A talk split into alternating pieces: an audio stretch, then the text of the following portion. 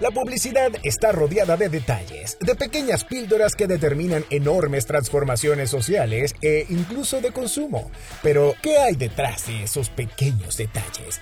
Produ Publicidad presenta Reload, un espacio para discutir la coyuntura publicitaria junto a sus protagonistas, un espacio para recargarnos una y otra vez de nuevos conceptos.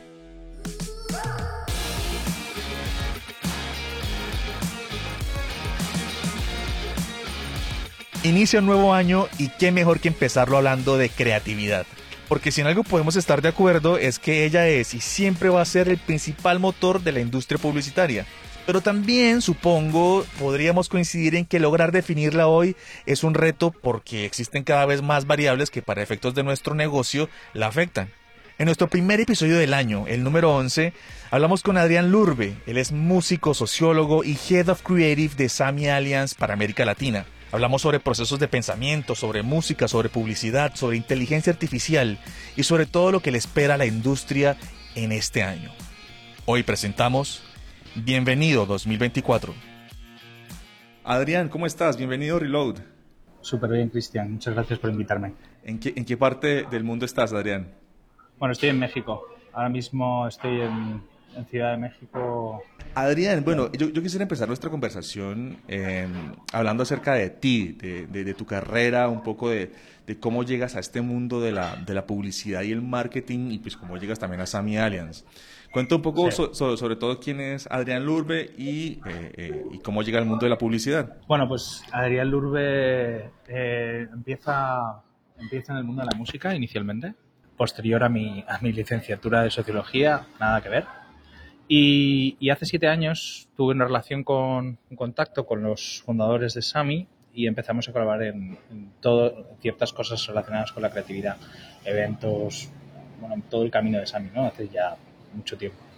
Y en un momento dado empezamos a, creamos el departamento de creatividad y, y ya hace unos años ya normalizamos el departamento de creatividad y eso me llevó hasta el día de hoy, ¿no? Que estoy dirigiendo el Departamento de Creatividad de Latinoamérica junto a Mariano, mi compañero, que lo, le mando un saludo si me escucha. Y bueno, ha sido eso, ¿no? Al final, pues también creo que, que la, la publicidad le apetece, ¿no? Eh, aprendí un montón de cosas en mi proceso más, más musical eh, sobre cómo alcanzar al target, porque al final, pues promocionas igualmente música, ¿no? Sí. Pero, pero bueno, eso me ha ayudado mucho también a pensar de forma distinta, ¿no? Que para el día de hoy. Y eso es muy interesante esta, esta combinación, ¿no? Venir del, mundo de la música y, terminar en el mundo del marketing, porque siento que hay varios puntos que se conectan y que por ahí no, que por ahí no son muy comunes en, en esta industria. ¿Qué, qué, cuáles, ¿Cuáles han sido tus, esos aprendizajes que has tenido ahorita en, trabajando en marketing y que tú crees que eh, el, el, hecho de tener este background de, de, música te han podido ayudar mucho?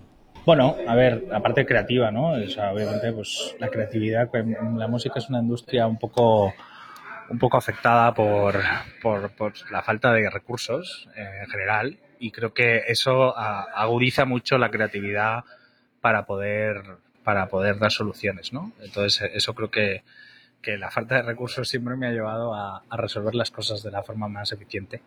Y, y, la segunda es, pues bueno, pues pensar fuera de la caja, ¿no? Al final la música es, es un lienzo en blanco y creo que, que tratar a los clientes de la misma manera y no estar tan encosetados por, lo, por aquello que la publicidad dice o ha hecho o, o, o similar, pues también me ha ayudado bastante.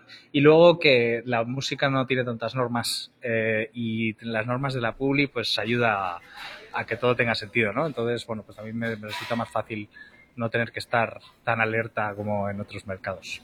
Sí, que, todo tenga sentido, es, eso, eh, es muy cierto.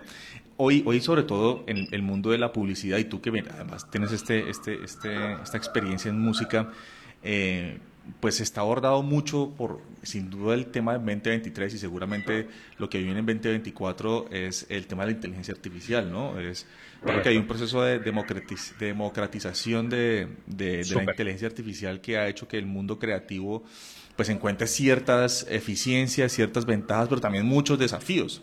Entonces, yo eh, eh, hace poco estuve leyendo un artículo que, de opinión que escribiste que me pareció muy interesante justamente sobre eso, pero quiero conocer de primera mano tu opinión acerca de eso, esa combinación entre la inteligencia y la inteligencia artificial y creatividad. ¿Hacia dónde va y, cómo, y cómo lo ves? ¿Qué, ¿Cómo crees que va a ir creciendo? Bueno, a ver, eh, lo primero es como que creo que lo que está pasando totalmente es el tema de la velocidad. ¿no? Como que el mayor, ¿sabes? el mayor desafío en el que estamos enfrentados ahora es lo rápido que está yendo todo. Eh, empezamos iniciando por, por, cómo pasa de, moda cualquier, cualquier tren, cualquier cosa, o cómo, o cómo, o cómo la tecnología nos va nos está actualmente pues pues poniendo retos y, y, poniendo enfrente un montón de, situaciones. Entonces yo yo respecto a la, a la inteligencia artificial creo que, que, lo que va a pasar lo que va a pasar lo primero es que la inteligencia artificial es una herramienta entonces, lo único que va a pasar es que si la gente sigue teniendo más información, más, imaginación y sobre todo conocimiento cómo usarla, vamos a, vamos a enfrentarnos a cosas maravillosas. Eh, creo que lo que está pasando ahora mismo, lo que tú decías, la democratización por un lado, eh, por supuesto, y luego también que estamos empezando a buscar la percepción, la perfección. Eh, estábamos como que me da la sensación que 2023, y esto es una percepción mía, estábamos en una fase de experimentación absoluta con la inteligencia artificial y como nos estábamos planteando todo. Sin embargo, creo que ahora va a cambiar y vamos a buscar el siguiente nivel este año porque las herramientas cada vez están como, bueno, pues eso, más sencillas de usar, entonces la gente ya tiene más acceso o por el contrario, pues tienen los que ya tenían mucho conocimiento, pues tienen muchas más, mucha más potencia ¿no? y mucha más facilidad. Ya estamos hablando, por ejemplo, DALI 3 acaba de salir eh, con la nueva actualización y ya, ya puede hacer ya puede hacer gráficos lo sé por, por, por amigos que, que, ya están probando esto y que yo he visto que ya se puede hacer gráficos. Antes de hacer lo que es la parte gráfica, gráfica me refiero al, lettering, ¿no? Eh, no se podía hacer eh, con Midjourney, por ejemplo. ¿no? Entonces, bueno, como que todo va evolucionando. Y bueno, tengo algunos ejemplos que si quieres comentamos para yo callarme un rato, que si no me, puedo pasar aquí hablando horas. Porque, no, no y es, es, este tema es seguramente muy apasionante y, y créeme que, que, uno puede tardarse horas hablando de él por lo que uno ha visto en tan poco tiempo, porque yo en lo personal tengo la sensación de que pues muchas empresas y empresas de, startups y, aplicaciones pues ya vienen trabajando con la inteligencia artificial y venían haciéndolo desde hace muchos años, pero en, en, en, 2023 justo como que se abrió ese espacio, o por lo menos se hizo más popular ese espacio para, para cualquier persona en que podía generar contenido a través de inteligencia artificial, que empresas que lograron hacer mucho más eficientes sus procesos eh, y, todo, y eso de alguna forma sí suscita, creo yo, algunas, algunos riesgos, ¿no? Algunas, algunos límites que tal vez eh, debamos, eh, debamos poner. Porque, no sé, yo, o no sé, yo, no sé tú qué opinas, pero yo creo que en algún momento sí es necesario que las industrias pongan algunos límites a la, a la, inteligencia artificial. ¿no? no sé si estás está de acuerdo conmigo. A ver, esto es una, la inteligencia artificial como un ente, ¿no? Como hablamos de, él de forma en forma etérea va a tener que tener límites que, en los cuales sinceramente no tengo tanta información como para hablar. Pero si nos ponemos a hablar de marcas ¿no? y de lo que nosotros hacemos y en el caso de la creatividad, creo que tenemos un, tema donde los límites realmente están, están relacionados con el impacto negativo social que puede realizar utilizar estas, estas herramientas. Pongo un ejemplo. ¿Qué está pasando? Es una cosa que converso últimamente mucho y que he visto. ¿Qué está pasando hoy en día con las nuevas modelos generadas por inteligencia artificial que nos permiten eh, tener una modelo con un coste muy reducido para hacer anuncios? ¿Qué pasa con esto? Que al final que estamos siguiendo los mismos estereotipos porque la IA, no estar realmente estrenada, de repente estamos generando modelos que no envejecen, que no, que no comen, que no duermen, eh, que no se cansan y cobran poco. Y, al final es como que, ¿cuál es el impacto negativo? Pues, genera una percepción de repente que va a generar a largo plazo una percepción de que de una perfección que no existe, ¿no?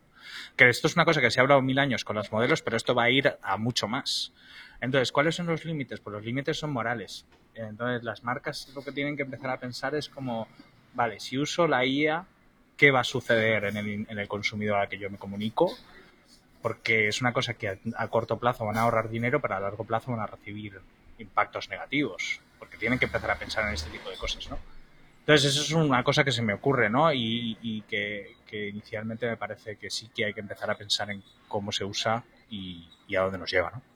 Sí, yo, yo además pienso que, el, que la inteligencia artificial eh, eh, nunca va a dejar de ser artificial, ¿no? Es, es, es importante que, que, que, eso siempre se tenga claro porque, porque si bien él logra eficiencias que por ahí los, los, los, seres humanos no logremos, por lo que mencionabas, porque nosotros contamos además con emociones, nos cansamos y cobramos, eh, entonces, entonces seguramente yo creo que eh, si bien existe eso, creo que es, es, bueno, es bueno tener esa conciencia colectiva de que, de que sigue siendo artificial y que y que por ahí las marcas, yo tal vez siento que tienen la responsabilidad también de llevar ese mensaje que mencionas. Ese, el tema de la modelo no, lo conocía muy bien, pero es un, es un tema que lo, No, bien. claro, es un tema que lo implica bien, pero con eso se puede ir a mil cosas, ¿no? Es como también como una respuesta no humana que lo estamos haciendo con chatbots hace mucho tiempo y realmente hay que empezar a pensar, ¿realmente está funcionando? Eh, porque al final, pues bueno, hay consumido enfadado, ¿no? Responderle de una forma automática funciona. Pues no, no funciona, obviamente y, la inteligencia artificial cada vez lo hace mejor, pero también pues hay que tener los límites, ¿no? Que también se está automatizando un montón de comunicación a través de IA para hacer las ultrapersonificaciones según el tipo de consumidor y esto está genial, pero también puede seguramente ser aburrido. O sea, no, lo, no vas a conseguir un objetivo, depende de a lo que te dediques, obviamente, ¿no? Pero también creo que los límites están en, en no perder la, la genuidad ¿no? y el, lo genuino que tiene el ser humano. Sí, y bueno, tú ahorita mencionabas que el 2023 fue, fue un año que, se puede percibir como experimentación. Totalmente. ¿Qué, crees que será este 2024? ¿Cómo, de, cómo, cómo podemos bautizar el, el 2024 en ese sentido? Pues yo lo que decía, por un lado, lo que tú decías de la democratización creo que va a ser mucho más exagerado. O sea, creo que van a, van a salir herramientas súper simples donde la gente va a poder generar optimización de recursos. Eh, bueno, un ejemplo muy claro es eh, Adobe y con su implementación de, de IA en Photoshop eh, o, After Effects con su implementación de, para poder editar mucho más rápido. O sea, todo esto, a ver si son pequeñas herramientas que han ido implementando a final de este 2023, que en 2024 van a dar resultados para que toda esa gente que además estaba ya súper relacionada con estas, con estas herramientas, ahora de repente pasa a ser vanguardista porque muy fácilmente utiliza IA, ¿no? Y eso nos va a llevar a la lo que decía antes, ¿no? A la perfección. Yo creo que vamos a buscar la perfección. O sea, como que ya estábamos en esa fase donde vemos esos vídeos en internet donde todo, ¿sabes? Esa IA imperfecta, que es algo que, que es como que define la IA, esos vídeos donde van cambiando muy rápido las cosas pero no son perfectas. Y sin embargo, yo creo que el siguiente paso va a ser como intentar vivir cosas reales o incluso irreales, pero que son tan reales y están tan bien hechas que nos parecen reales. Entonces, por ejemplo, el otro día me pasaron un vídeo de Bjork donde utilizan deepfake eh, con ella, con Bjork y con Rosalía, que es el último tema que han sacado juntas, y es, es, es, es, parece, está grabado, o sea, parece que no haya ningún tipo de tecnología. Y vemos una percepción en ello. Entonces creo que es un ejemplo muy claro de lo que viene, como que al final, y lo hemos visto en el cine y, con, personajes como Robert De Niro haciéndose joven y mayor, pero lo vamos a ver en el general, ¿no? Como que todo va a ser muy perfecto. Creo que es a donde nos va a llevar, ¿no? A, esas percepciones como más reales que al final nos van a que a nosotros nos van a parecer, reales, pero no va a haber, vamos a desdibujar, ¿no? A eliminar la barrera entre aquello que sea real o irreal. Sí, y, me parece importante, eh, interesante, sobre todo este tema de, esta nueva realidad, ¿no? La realidad que nos está montando la, la, IA y de ver cosas increíbles, como lo que mencionabas, de, es el deepfake de que ya la al principio yo recuerdo hace poco que hace poco no yo como a principio de año que, que había escenas en donde eh, no sé, dos actores hacían la misma escena y pues uno podía identificar eh, el, el lip sync perfectamente y uno podía identificar quién hacía mejor la escena de quién. Después me enteré que eso se hacía a través de inteligencia artificial y me pareció increíble, me pareció incluso hasta peligroso porque puede alguien tomar tu voz, puede tomar tu cara y puede hacer algo. Esto ya pasa, ¿eh? hay, todos Unos, hay todos unos modelos de entrenamiento vocal, claro, de mi parte de la música, y le mando un saludo al maestro Edis Dev, que es un productor español que me ha ilustrado sobre ello, pero él está investigando sobre modelos de cantantes que principalmente son chinos, la verdad, de momento, y un montón de modelos realistas de gente que canta directamente ya solo con IA y que canta sobre incluso que esos modelos ya se pueden entrenar con tú coges un cantante, vas un día a un estudio, le grabas las tomas suficientes y luego ya puedes hacer lo que tú quieras con esa voz. Y suena prácticamente o suena casi igual si está bien entrenado. Entonces esto va a pasar con actores mm, a nivel voz y a nivel a nivel actoral. O sea, estoy convencido, por ejemplo, un caso, ¿no? Bruce Willis, que es una persona que ya no puede actuar, pero está viva. Estoy seguro que si, si, lo permiten van a poder volverlo a poner en, en, marcha. De hecho, yo creo que ya hicieron un anuncio chino donde, donde utilizaban este tipo de tecnología. O sea, que es que estamos ahí. Sí, y, y seguramente eso va a marcar o por lo menos en nuestra región. Yo creo que lo que, lo que sucede en China eh, eh, marca un poco el futuro de lo que podríamos ver y eso de alguna forma es muy bueno porque podemos anticiparnos a, a problemas que puedan existir, porque yo siento que seguramente habrá un tema regulatorio muy fuerte en toda la región del cual se empezará a discutir eh, muchísimo porque habrá un tema de derechos de autor que yo creo que es importante que se, que se discuta, un tema de regulación tecnológica porque hasta qué punto una, una, marca puede usar algo eh, propio sin, sin, no sé, por ejemplo, yo, yo recuerdo hace unos meses eh, eh, este tema de, de, Bad Bunny con, con una inteligencia artificial que replicó su voz y lo puso a cantar junto a Daddy Yankee y junto a, si no estoy mal, a Justin Bieber. Y, y, pues era una canción que se volvió viral porque además usaba todo el, todo el, el, el, como su formato de música y la gente terminó gustándole un montón y y si bien la regulación logró que se bajara algunas plataformas, lo cierto es que se volvió un éxito la canción y se siguió usando en muchos lados. Entonces uno siente que sí va a haber un, un, tema legal ahí muy fuerte, ¿no? Donde, donde las marcas tendrán que entrar a participar y a dar su opinión. No, totalmente. A ver, eh, las marcas van a tener que tener cuidado. Internet no tiene límites y espero que no se los pongan, porque es lo que hace que todo sea tan creativo, infinito y, y lo que ha generado. O sea, a ti no le puedes poner ahora mismo ningún tipo de límite. Y sí, hay unos límites ¿no? de ciertas cosas, pero siguen saliendo cosas loquísimas todo el rato. No va, no va a parar de pasar. Entonces yo creo que, que, sí que las marcas tienen que tener cuidado pues con los royalties, porque obviamente, o sea, con todo lo que tenga que ver con derechos de autor, como siempre tienen cuidado. Pero, pero aún así, mm, creo que el bootleg o el remix, que es lo que pasa con, con la IA en ciertas partes, ¿no? Eh, es incontrolable. O sea, se estaba hablando de poner límites a la IA, de decir, no, mira, es que claro, si esa imagen está basada en un trozo de una imagen, pero eso no podemos, ¿sabes? Es como cargarte photoshopear, no sé. Sí. Es como que creo que eso es imposible de detectar. En un momento dado igual se ponen muy pesados, pero, pero es como ponerle, ¿sabes? No sé, es que no, no creo que se pueda limitar. Yo creo que lo que hay que tener en cuenta, obviamente, hay que defender a los artistas, lo ves Bad Bunny que se enfade yo me lo hubiera tomado de otra manera, la verdad. Creo que es un halago, igual que hizo Grimes en su momento, que dijo que se podía utilizar su voz y no pasa nada. Eh, no sé. Sí. Creo que, que, hay que tomárselo con humor. La tecnología no va a parar. Claro, y, y, y creo que también debe, debe haber un, un, un, punto de autorregulación, ¿no? Desde la misma industria creativa, de, de, de ponerse límites la misma industria de, de hasta eso, dónde eso por llegar. supuesto, sí. pero lo que decíamos antes, ¿no? Las, ¿Cuáles son los límites de la marca? Pues son morales. Sí. Pues en nuestro caso deben ser los mismos. Obviamente se, la gente se va a poner a poner límites.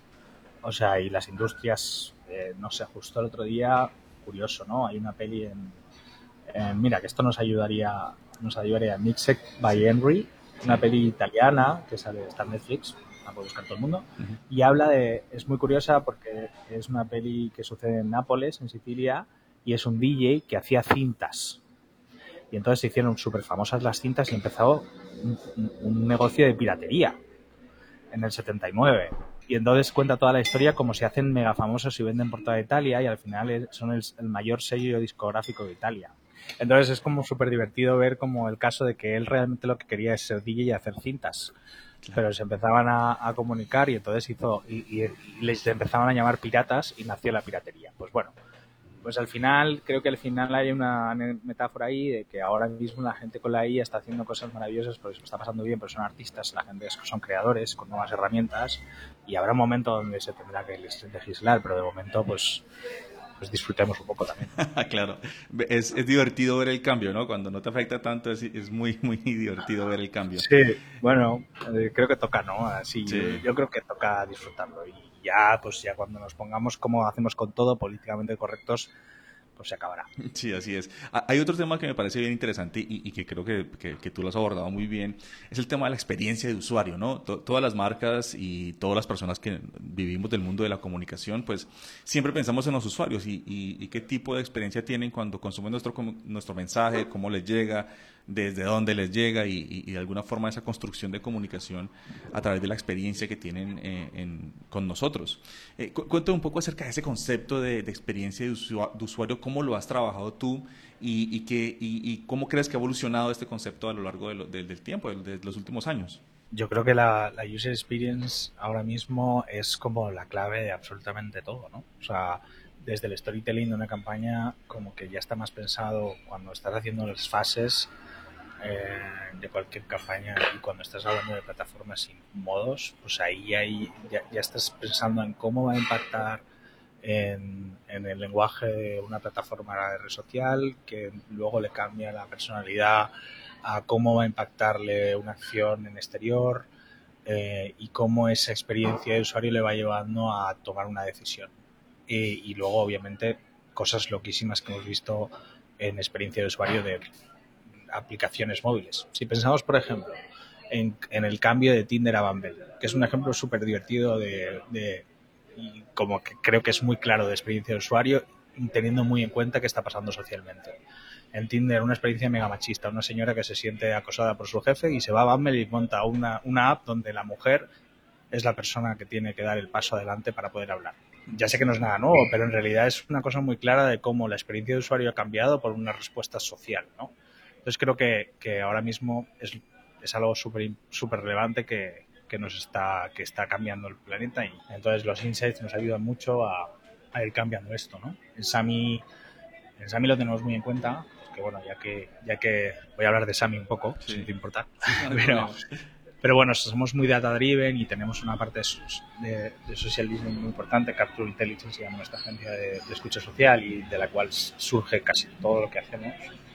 Eh, y, bueno, y la verdad es que es, impresionante, ¿no? Como, como, ha ido variando esto que me, que, que, me dices por todos los datos que sacan y que lo que hablaba antes, ¿no? La velocidad es imposible estar al día. A mí lo que el desafío mayor es como es que hay cosas de las que no me entero. De hecho, nos pasa, nos ha pasado hoy, no voy a contar qué, pero exactamente, que tenemos una idea y hoy mismo, ayer sale otra idea, sale la misma idea hecha por, por, por otra persona cuando ya está, ha sido aprobada y de repente se nos cae, se nos cae un proyecto. Y hay que cambiar de tal. Va tan rápido que de repente puedes, tienes una idea y hay una persona en el otro lado del mundo que tiene una idea y la hace y cambia todo mega, mega veloz.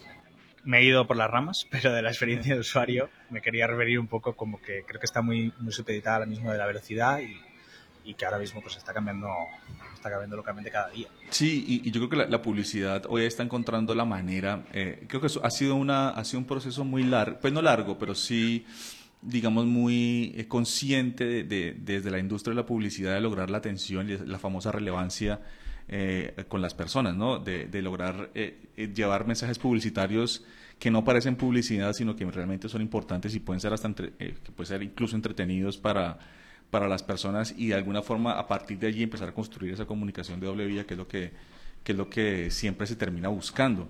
Yo recuerdo cuando eh, yo me empecé a, familiarizar con el término de, experiencia de usuario, eh, pues estaba muy relacionado solo a, temas de, uso de, eh, de, software, ¿no? De, no sé, por ejemplo, navegar una página. ¿Cuál es la experiencia de un usuario cuando navega una página?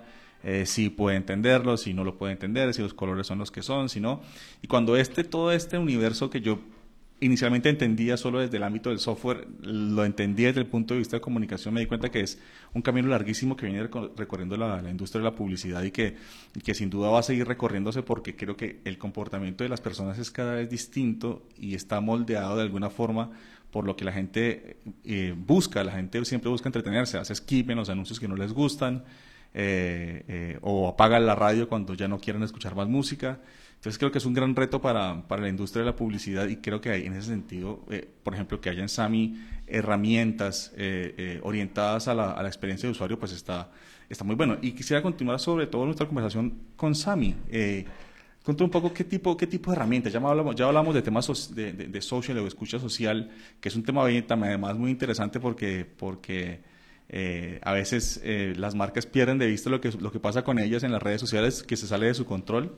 Y está bueno que alguien, que alguien logre centralizar eso, eso está muy bueno. Pero cuéntame qué otro tipo de herramientas eh, puede ofrecer Sami para los anunciantes en este, en este ámbito. Supongo que te refieres al mundo de la IA o te refieres a, la experiencia de usuario. O a, las dos cosas, a la, inteligencia artificial y a la, y a la experiencia de usuario. lo que a mí respecta, ¿no? que es el departamento creativo, eh, hemos utilizado IA en proyectos donde al final creemos que tenga sentido. ¿no? al final también es como, ¿y por qué ha habido tanto hype ¿no? en esa utilización? Y las marcas preguntan, han preguntado mucho, oye, pero tiene que tener sentido con tu target con tu marca, si no, no tiene, no tiene, no tiene ningún tipo de valor hacer algo con IA si tu, si tu target no lo va a entender o no tiene sentido con tu, con tu perspectiva, ¿no? Patagonia, que es una marca que cuida el planeta, no debería nunca decir, no, tiene por qué hacer nada con IA. Entonces, bueno, pues pensar un poco por qué y entonces nosotros hemos tenido dos oportunidades, una con un laboratorio, ambas no han salido, bueno, una sí ha salido la parte, la parte visual, un laboratorio en Chile, da igual el nombre, eh, hicimos una campaña de vacunación y bueno, hicimos unos bebés con inteligencia artificial con armaduras, ¿no? Para representar algo que, se podía haber hecho obviamente en fotografía, pero, pero hubiera sido como mucho más costoso y no hubiera quedado de la misma manera, ¿no? Entonces hicimos esta intervención y quedó súper quedó súper interesante, ¿no? El también como representar la parte tecnológica de esta vacuna a través de utilizar la IA. Y bueno, es una parte, una forma creativa de usarla, ¿no? Y luego tenemos otro ejemplo muy cool que sale la semana que viene, que es una bebida energética que se llama Azon, eh, en Estados Unidos y hemos generado todo un character designer para cada uno de los sabores basado en, el, en este Olimpo griego, Corazón de Marathon, que es todo este, este universo.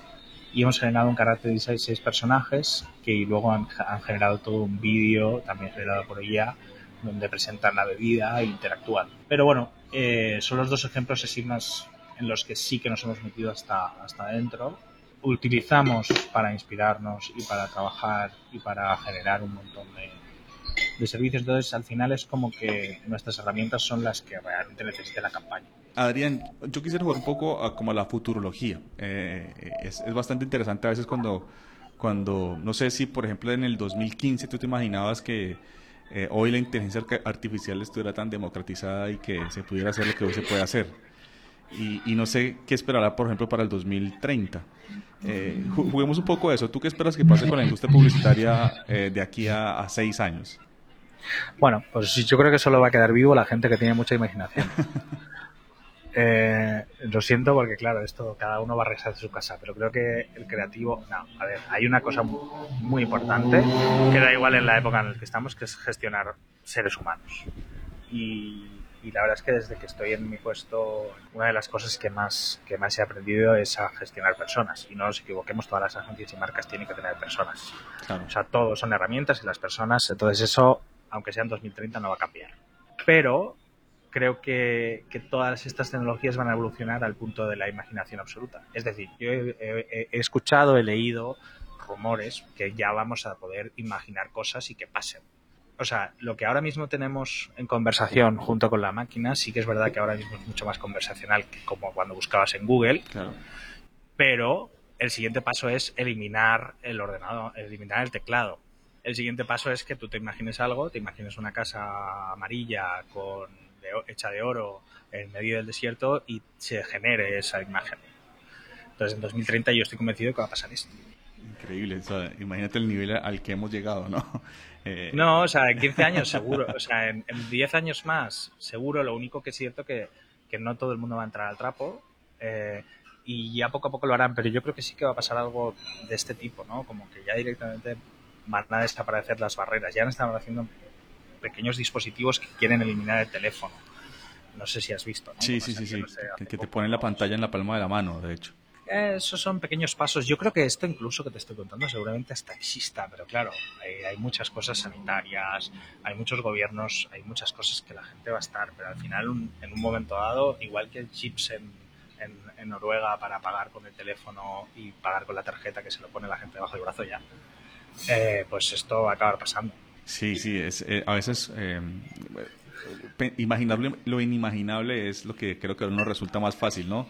Eh, y, nuevamente, yo a veces me pongo a pensar en lo que, como yo me imaginaba la industria hace cinco años y, y no creo, creo que en, muy pocas cabezas cabía que iba a avanzar tan, tan rápidamente, ¿no?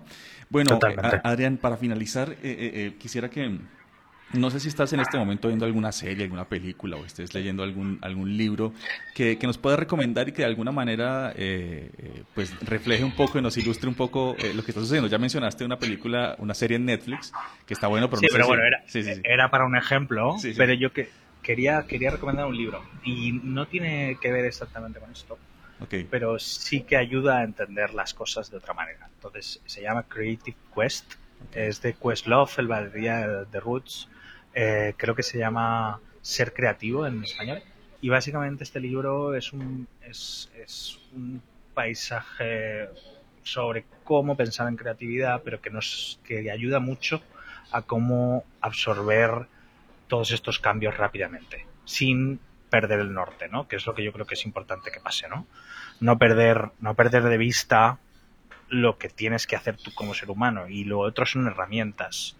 Entonces la publicidad, los avances, todo, ¿sabes? Tiene que estar basado en algo y además con la experiencia siempre vas a llegar a más, ¿no? Entonces que tampoco le da a nadie miedo ser más mayor, porque es un poco también lo que pasa, que creo que pasa un poco en la industria en general, que hay mucha gente que tiene miedo a quedarse descolgada yo creo que si te, si te das el, tiempo y el valor para entender, creo que los puntos de vista jóvenes y los, y los puntos de vista más maduros convergen en una cosa maravillosa y un equilibrio que necesita la, la industria, 100%. Y me quedo con eso, con, con el tema del equilibrio, ¿no? este equilibrio creo que es, es fundamental que como industria empecemos a, a profundizar en ese concepto de equilibrio para para avanzar en lo que tenemos que avanzar y tal vez ponernos límites en los que en lo que nos tengamos que poner límites porque a veces no está mal, ¿no? Totalmente. Bueno, Adrián, te, agradezco muchísimo el espacio, la verdad eh, es un tema realmente apasionante del cual podemos seguir hablando.